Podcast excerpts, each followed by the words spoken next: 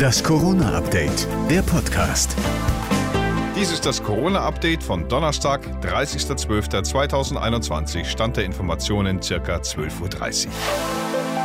Eines ist schon mal sicher, auch Silvester 2021 wird kein Knaller. Meine Damen und Herren, es spricht der Bundesgesundheitsminister Karl Lauterbach. Bitte feiern Sie in ganz kleiner Runde und gefährden Sie sich nicht gegenseitig, denn die derzeitige ausgewiesene Inzidenz der Fälle unterschätzt die Gefahr, in der wir uns derzeit befinden. Soll heißen, lasst euch nicht von den trügerisch niedrigen Inzidenzzahlen in Sicherheit wiegen. Die stimmen so nicht. Lauterbach will das in Ordnung bringen.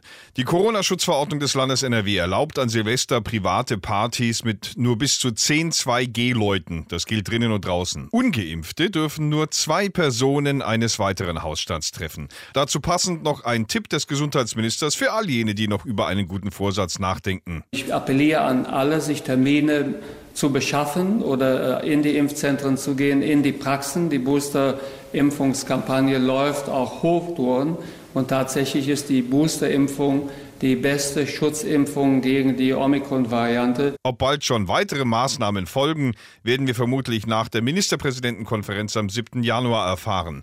Und für alle, die demnächst verreisen wollen, vom 1. Januar an gelten Italien, Malta und San Marino, aber auch Kanada jetzt als Hochrisikogebiet.